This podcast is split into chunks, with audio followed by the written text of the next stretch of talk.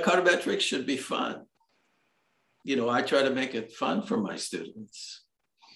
Um, but that's part of the whole Master Joshway costume and stuff. But but also the material should be fun. It should be relevant. The examples should be relevant. So you know the examples that I use, I use a lot of data, and I try to teach more data than math. Not do it, not do too much math. We do some math, and of course MIT students know math but that's why I don't want to use math because if they know math, it becomes you know just mechanical. So they know that there are certain rules and they can prove theorems, but that's useless. So I say let's let's find out whether it matters if you go to MIT.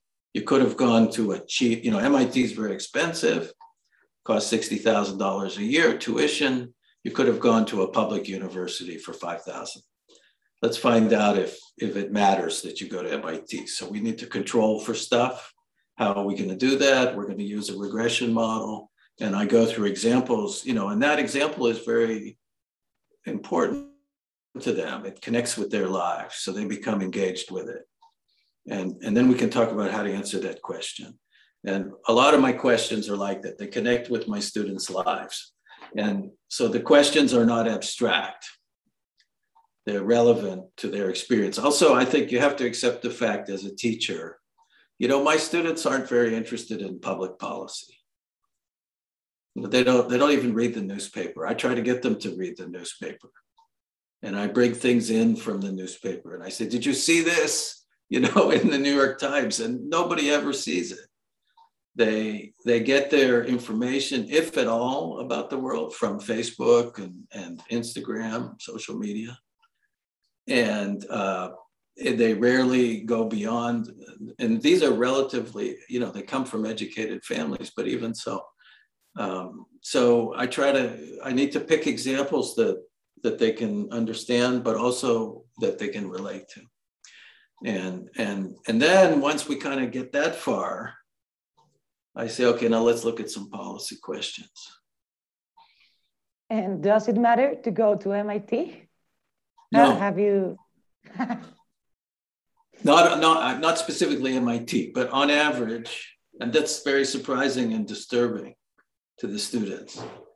People who go to elite private universities like MIT earn more later. That's what we're asking. Does it matter for your earnings? But that's all selection bias. And once I control for where you apply and where you got in, it doesn't actually matter where you go. And so that's a very striking finding. And yeah, I love to teach that. That's from my book with Steve, chapter two, Mastering Metrics, and we also have a video on it. Um, and other things like that. Uh, many of our students went to elite high schools, you know, competitive high schools. Uh, I think in Columbia you have some of these institutions as well.